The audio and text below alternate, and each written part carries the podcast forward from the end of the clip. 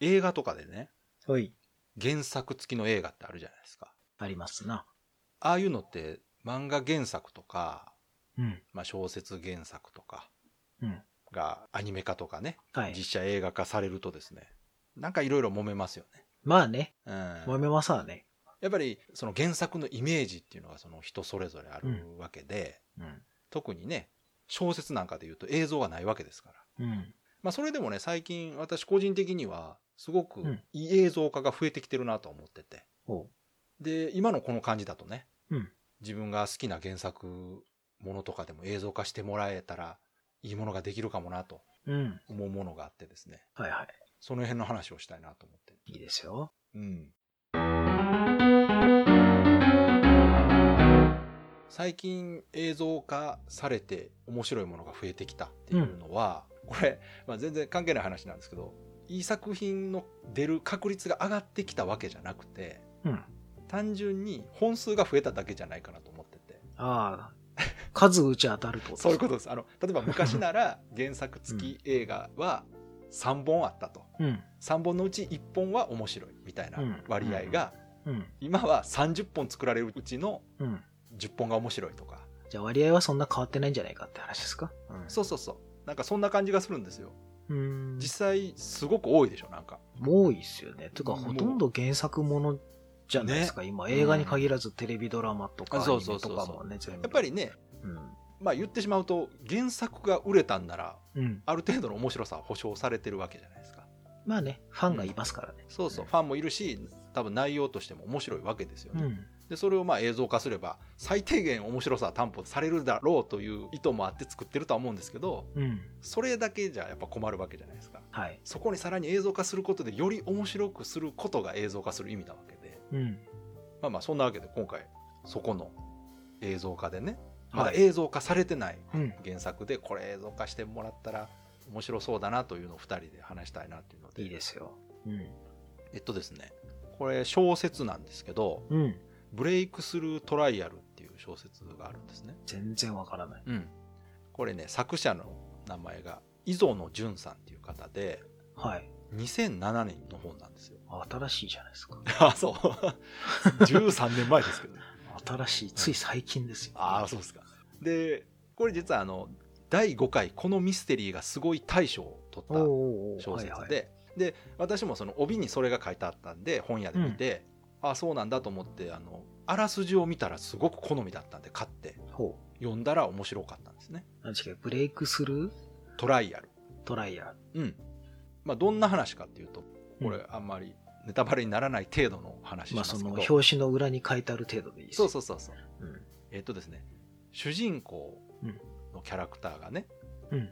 友達からあるイベントの参加を持ちかけられるんですようん。でそのイベントっていうのが情報セキュリティをまあいろいろやってる会社が企画したイベントで、ほえーそこの情報セキュリティの研究実験施設の中にう。うん。最新鋭のセキュリティシステムをいっぱい置いて、ほえーそこに一般から公募されたチームを侵入させてほ制限時間12時間以内に建物の中に隠してあるマーカーを手に入れてう。ほう。脱出に成功した人に1億円の賞金を出すっていうイベントああ。はい。でこれはだからそのセキュリティシステムのチェックにもなってるわけですよね、うんうんうん。んはいこのセキュリティは超えられないだろうっていうのではいはい。でそれに主人公が参加するうん。っていうお話なんですようん。でこれ一般から公募されたチームっていうだけあって1チームじゃないんですようん。複数のチームが同じマーカーを目指して建物に侵入してうん。要はトラップ的なものを解除していくってことそうそうそうでそのマーカーっていうのは1つしかないんですねう。うん。だからマーカーを手に入れたとしても他のチームに取られる可能性がある、うんうんうん。お互いライバルなんですね。そうそうそう、うんで最終的にそれを持って出た人が1億円もらえるうーんというイベントに参加するという話でうん。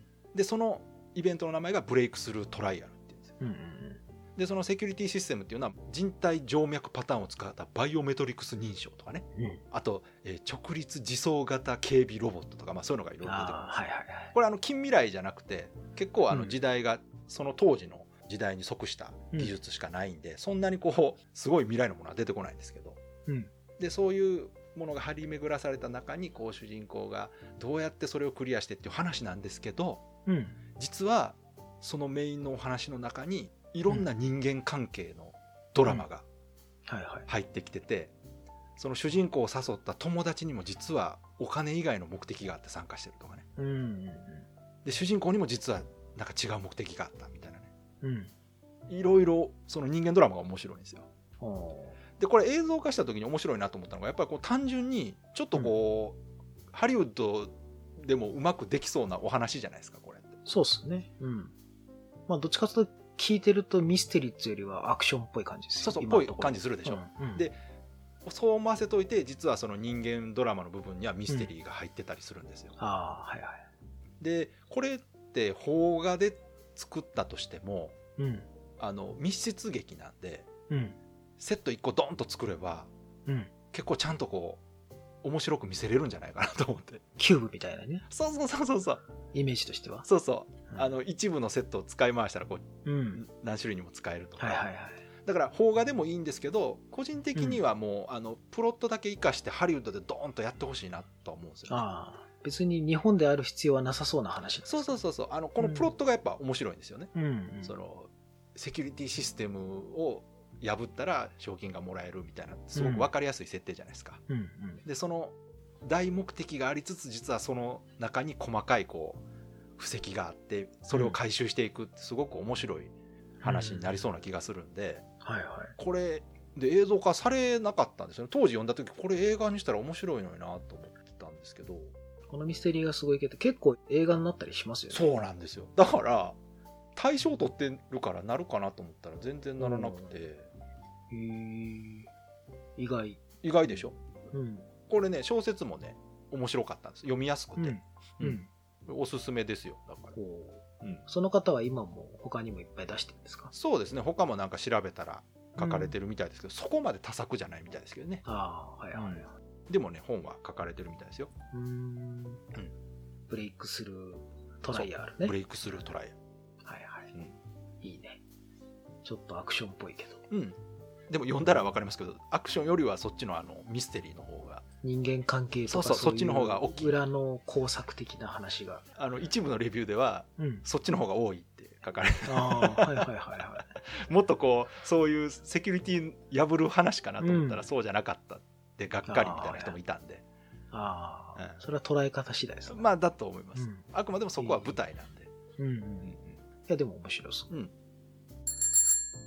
じゃあ鍋さんお願いします僕ね、うん朝日ソノラマ文庫って覚えてますわあ知ってる緑色の背中の。いや知ってますよもう小中の時にでしょ図書館にも置いてあったやつです要は今のラノベの走りそう。うんうんうんうん今だったら多分ラノベって言われるぐらいうんの感いじやの、だと思いますね確かにね。うんあれの中のやつなんですけおど、う菊池秀之、おうおお大先生マジで まあ大好きですよ私大好き、ご存知ヴァンパイアハンター D、はいはいもうね、魔界都市新ああ宿。もう名作ばっかりですよ、うんその辺は結構映像化されてるわけですよ。されてますねうんアニメとかに。うん、されてるされてるで、うん僕の中で一番面白いと思ってるのに、うんしかもシリーズとしてすごいいっぱいあるのに、うん全然映像化されてないやつがあって、ああそうなんですかええエイリアンシリーズってあるんですけど、へえ今はね、トレジャーハンター、矢頭大シリーズっていうのかな。なんかトレジャーハンターは聞いたことあるなそう。これがね、めちゃめちゃ面白いんですよ。長いんですかシリーズとしてシリーズね、えっと、今何個出てんだ ?1、2、3、4、5、6、7、8、9。えっと、冊数で言ったら十何冊出てるのかなシリーズ、上下巻とかあるから。何年ぐらい連載してるんですか連載っていうか続いてるんえっでとすね、その最初のエイリアン秘宝街っていう秘密の宝の街って書けですね。か、はいそれが1983年なんですよ。すげえなだから僕確かね、小学校ぐらいの時に読んだんですよ。 37年前ってことヴァンパイアハンター D とか魔界都市新宿と同じぐらいに出てるんです。ああそうん。ヴァンパイアハンター D の映画化、あの、オリジナルビデオか、あれ。う最初の方、ね、 OVA か。うん一作目のうん方ね、はいそう、最初の、うん昔のやつね。塩沢兼人さんがやってる、そうそうそうそうそうそうそう、はいはそれの時に僕はその確か菊池秀之という人を知ってい、すごいで、魔界都市新宿とかも読んで、うんうんうんその流れでこのエイリアンシリーズを知ったんですけど、へ僕はこれが一番面白いえと思あっあてそてうなんですかこれがね、うん中二の走りだと思うんですよ。へえいやっていうか確かにね菊池秀之さんのやつは全部中二ですもんね、中二なんですけど、その中でもこれが多分一番中二だと思うんですけど。ああそういやこのね、私エイリアン知らないんですシリよーズはい、知らないですかこれ、うんエイリアンシリーズ、今でもあのね、なんかね、ちょっとまとめて、うん、分冊でこう、なんかシリーズを何本か入れた本でもう一回出し直してるんで、へえ今でも全然 Kindle とかで読めるんですけど、あそうですかうん本当にね、 うん、小学生が考えたみたいな話なんですよ。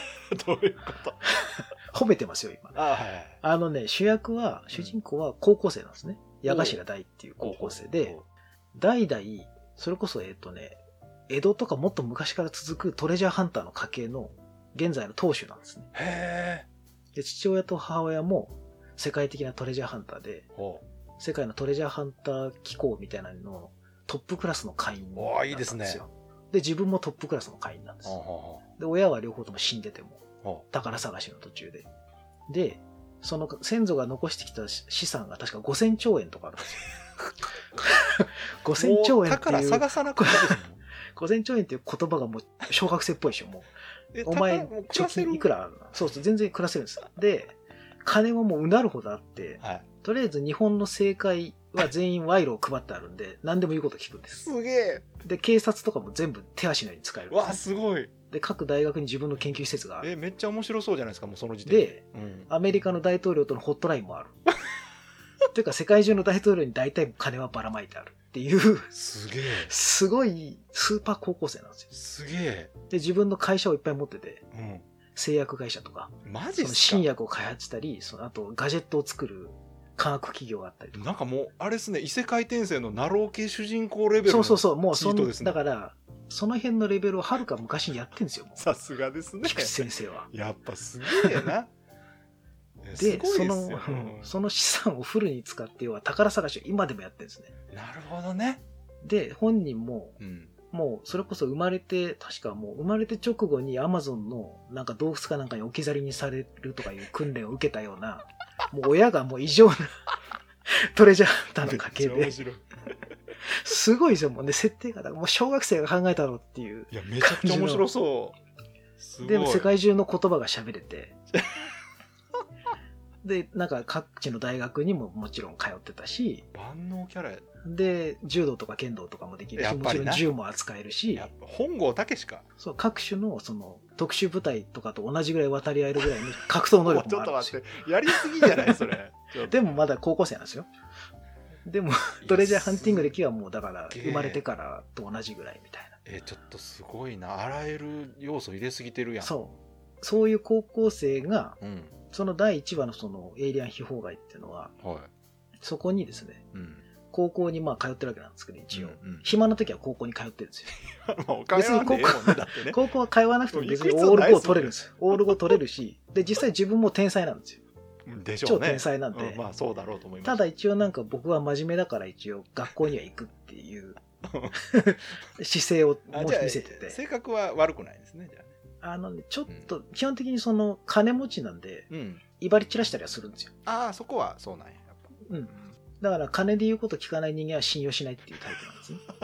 めっちゃ面白いなうん。だから賄賂で繋がる人間はそれ以上賄賂を払えばこっちに来るから、信用できるっていうタイプ嫌のな人間高なんですよ。校生やなそれでも意外と情に脆いとこもあったりなんとかだしそれて、ほうほうほうで、なんかその高校にうんボロボロのおじいさんが訪ねてくるんですあよ。あで、目の前でバタッと倒れてその、ボロボロのおじいさん菊池秀うん之作品よう出てきますけど、出てくるでしょうん、で、まあそういう状況になった時も担任の先生とかは、うあ、んこれもう絶対矢頭くん案件だねってこと マでジ、でもう全然もうみんなお金もらってるから。めちゃくちゃ理解あるなそうそう。で、そのおじいさんが倒れて、みんな、うん、ポケットの中にって言って言い残して死ぬんですよ。ああで、ポケットの中探ると変な触手の切れっ端とえ、プリズムみたいなこの石みたいなので、ただ角度を傾けていくとうん全く見えなくなるっていうあ石を持ってたんですおうよ。おうおう立体なんだけど、なるほどある一点で見えなくなる。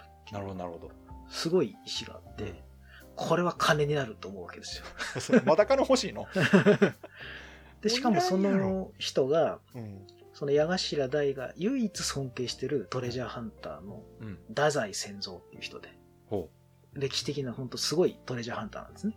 あそのおじいさんがおじいさんは。へえで、うんなんか家族の守るためにトレジャーハンティングをやめて引退してた人なんですよ。ああ、なるほど。一方自分の親はうん。自分に銃を突きつけられてても宝のありかを言わないぐらいの親だったんですよ。 なるほど。だから唯一その尊敬してる人間は太宰仙そ蔵っっかていうそそっのか。あーその人なんですよ。なるほで、その人から託されたんで、ど。うそれを調べるんですけん。ど。なるほど。そしたら今度なんか怪しい夫婦うん。うん。が現れてですね、うんうん。地下にどうやらなんかこう、トンネルを掘って、ちょっと待ってください。それ、舞台はちなみに日本なんですよね。日本、普通の今の現代の日本です。あーまあ当時の日本ではいすけど、はい。80年ただ代ねも。う、ええ80年代。うん。ただもう当然、空飛ぶような、うん。なんか背負って空飛べるようなものもあるし、パあワあーるんでスーすツねもあるし、 それはもう世界トップクラスのそっかそっか。もう機お能を使って金ま出すねしたらそ買いうそう、物おない金ですでもんね。もうあ自分のところで開発してるんで。ーだかなるほどね。らトニー・スタークですよね。そういうことね。高校生版トニー・スタあーク。の、バットマンとかあの辺と一緒なんですね。だからね。そうそうそうそう。んで、その敵がまあエイリアンなんですけど、うん。えほんまに宇宙人なんですかええ宇宙人。で、このシナリオは全体的にですね、うん。毎回その、ベタベタな設定のうん。日本の伝承とか世界の伝承を全部え実はエイリアンの仕業だっていう。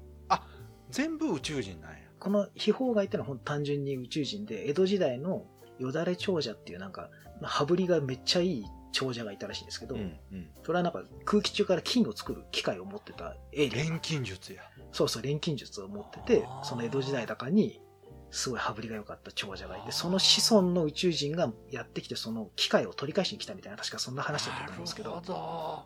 それを横取りしようとするんです、その矢頭隊は。宇宙人と戦うの宇宙人と戦うっていう。えで、他の話だと、アマゾンの奥地の秘宝を探しに行ったりとえかい、やー世界にも行くんや、やっうん。だって世界中が舞台ですかぱ。すげえ。ら。 もしくは、あの、キリストの黙示録はあの黙示録を書いたユダが実は宇宙人だったっていう話があったりとか、あとは、化け猫伝説い。うん。佐賀の。あれも宇宙人だったとか。なんか急にスケールがなんかちっちゃく。そうそう、小さくなるんだけど、うん話はでかいんですよ、やっぱり。へで、突然なんか架空の国に行ったりとかもあるし、え。へえ。いや、面白い、とにかく面白いですよ。面白い。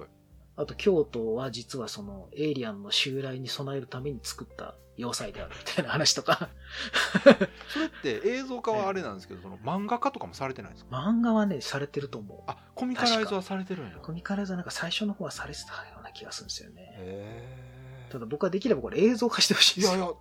や、確かにね。アニメでもいいから映像化してほしいな。っていうかアニメじゃないと、ちょっと。映画じゃ無理だと思う。うん、あのそれこそ本当にハリウッドぐらいの予算やったらうんいね、や、本当にいけるけど、超絶えーおでも金かかると思うめっし。ちゃ面白そうですやんでしょだからもう本当にね、これ僕、小学生ぐらいの頃に夢中になって読んでたんですよ。これでも惜しいですね今となってはねなんかそんな設定よくあるやんみたいなことも、そうそうのだからよくあるやんの元ですよ。そうですよね多分。多分、この辺から、あの、そういうライトノベル的なものって広まってるかいやら。もう私聞いてても一番最初に思いついたのがスプリガンですもでしょん、うんあの、だからずっと前ですよ。そうかその皆古代遺跡でしょ、スプリーガンは。そう皆川亮次さんもやっぱ影響受けてんやろな、あの人の漫画もすごく中二で大好きなんですよ、だからあれ見た時に僕はあれ、あ、矢頭大だと思ったんですよ。ですよねあれ帯内優やしね、そうそうそう。まんまそうだと思名う。前ねうん。で、その古代の遺跡をとかでしょそうあですよれ全部だからエイリアンだっていやすごい似てますよね近いんですよ。あれも多分アーカム財団って言ってお金持ちですそうよそうそうねそう。そう、矢頭財団は当然ありますから。マジですかだってでスプリガン今度ほらネットフリックスでアニメ化するじゃないですか、ね、ありますね。あれ受けたらもしかしたらワンチャンあるんじゃそないうですかそうそうそう。あるかもしスれプリガン受けたらあのスプリガンの元祖とかうん元になったみたいな、ない。まあ実際元祖かどうかはわかんないですけどででもねで時もまあ代多少ないとともね、うん、影響は受けてるといや確実にその昔です思かうら、うんいやこのエイリアンシリーズ本当ね面白いんで読んでほしいあそれはちょっとちょっとあの私読んでみようかなエイリアン秘宝外から始まるですねそれはね、うんタイトルは聞いたことがある本屋で見あたるでしょこれ記憶がある、うんうんソノラマ文庫では多分結構有名なそっはかずそんな話やったんや、うん、エイリアン魔獣教黙示録私あの海洋伝はい菊池秀行作品はあのアニメから入った方なんであうあ、んあれですか魔界都市とそかうそう魔界都市とか幼獣都ア市ムネとジアかとか幼獣都市かそうそうそうあの辺、うん風の名はアムネそジうアとか、風ね、の名は、うんうん、あの辺はすごくいいんですけど、そうそうまあ一応もう DVD ボックス持ってます、アニメ化されてるし、うんねだアニメ化がねもう基本あのマッドハウスが全部請け負う、そうそうそうそう。エイリアンやってくんないんですよ。いやー、やるべきですね、それは。トレジャーハンターシリーズ。これ大今好きでで。も、今のそのテレビアニメシリーズでも全然いけそうですけどね。うん。でね、最近もね、続いてはいるんですけど、うんやっぱね、ちょっとね、パワー落ちてきたかな、さすがそうにで。すか。あ昔ほどのその構成力とかぶっ飛んだ感じがやっぱちょっとパワーがあー、そうですか。ないかなっていう気もする。えーいや、でも全然映像化に耐えうる話ですよ、それ。当時はね、イラストも天野先生でしたしね。あ、そうか。今は変わっちゃってるんですけそど。っかそっか。いや、でも、それは本当に不思議ですね。なぜ、他の作いや品本当これ映像化されてるうのん。なんで映像化せないで、ヒロインが、うん。その太宰仙蔵の孫娘の太宰ゆきっていうのがいるんですよ。へえ。これがね、峰不二子を100倍性格悪くしたみたいなちょっと待って。、やつで そうなんや。広いんやのに。そう、女子高生なんですけど、超スタイル抜群でセクシーでうん、でもめっちゃ金に汚くて、ちょっと待って、お金ばっかり、お金の話ばっかうんそうりそう。で、矢頭台にくっつくんだけど、うん。一線は越えず、お金だけ絞り取って、でもなんかうまくコンビとしてやってるみたいえな。え、それ、峰不二子やん。そう、峰不二子なの。ええ。でもやっぱりこう尊敬するじいさんの孫なんで、まあまあね。無限にはできないし、まあそれなりのこの愛情もあるんだけど、でもやっぱりえ気に食わねえみたいな。えええ面白そうですよ、それ。そのコンビでずっと行くんですうよ。ん。で、またさ、キャラも増えてったりするんですけど、えいいじゃないですか。ノアの箱舟に乗り込んじゃったりとかね。ノア、え、そんなまで出てく るのそれ、スプリガンじゃないですか、そそれ、完全に。そうそうそう。ノアの箱舟に乗り込んで、あえれー宇宙人の宇宙船だったとかそういう。いやいやいやいや、 すごいな。いろいろありますよ、話。あらこれ面白いんでー。すいよや、これ絶対映像。化してほしい。本当にしてほしむしろ海外が食いつくんじゃないですかね、そんな話。い。うん。あのなんでや誰もやんないん だろだってピーター・ジャクソンあたりがもう、あのお金使ってやってくんないですかね。う。ね。やってほしい。ギレ主ルモ・役デルトトムロトム・ホランドでやってほしい。いいっすね。うん。うん、いいかもしれん。なんかそういう感じの。だって、外国人がやったって全然いけるような。いや、その設定全然いいですよ。別に矢頭大って日本人じゃなくてもいいんやったで。ら。ですよね。むしうろん別スにケール的に考えたら、うん。あ、でも日本人がやった方が、日本人としてはカタルシスはあるけどな。そうね。まあテーマでね、いくつかその、日本のまあ京都だったりね。うん、うん。普通に山に簡単に宝探しに行ったはずが、うん、宝をゲットしたら、その山から全然降りられなくなっちゃって妖怪がいっぱい出てくるっていう話とかもあって、そういうのもあるからうん、、まあ日本の方がいいんですけどね、都合としてうん、うん、はう。ん。そうでもねかめちゃめちゃ面白いから、いや、面白い。これもうほんと。で、若干やっぱ菊池先生なんでちょっとエロもありつつ、ああ、それはもう外せないですよね。でしょそエこロは。、エロ SF、いや、冒険絶対売れますよ。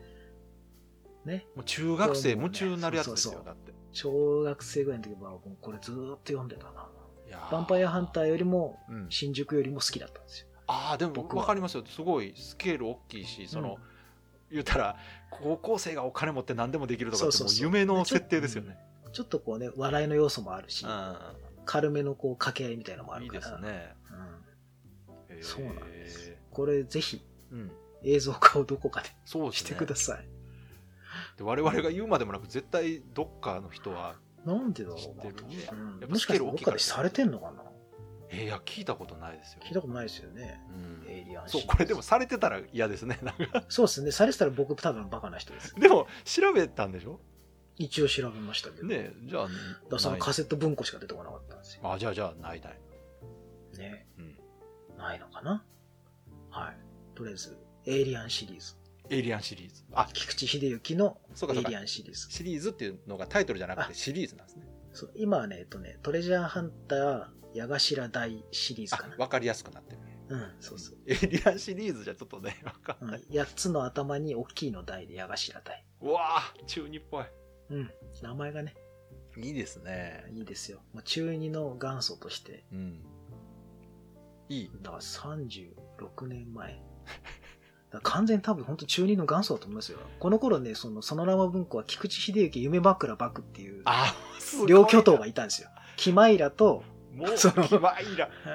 もうね、うんそれ読んで育った人たちが今の SF 書いてるんですよね、やっぱ で。しょだかうらん中二の元祖だと思いますよ、あの辺が。